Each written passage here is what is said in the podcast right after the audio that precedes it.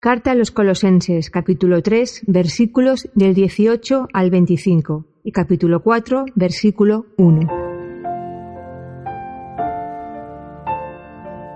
Los diversos estados de vida.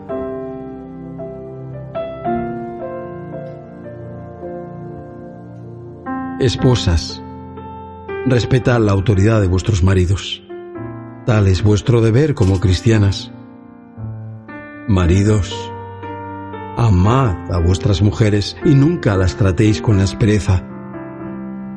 Vosotros, hijos, obedeced a vuestros padres sin reservas, pues eso es lo que agrada al Señor.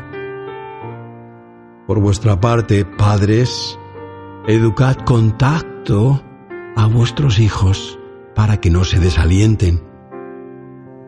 Esclavos, acatad en todo momento las órdenes de los amos temporales no como alguien que se siente vigilado o en plan adulador, sino con la nobleza de los que honran al Señor.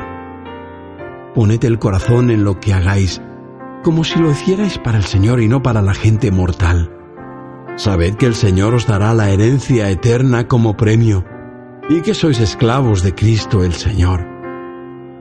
En cuanto al que se comporte mal, Dios le dará su merecido sin favoritismo alguno. Amos, conceded de buen grado a los esclavos cuanto sea justo y conveniente, sabiendo que también vosotros tenéis un amo en el cielo.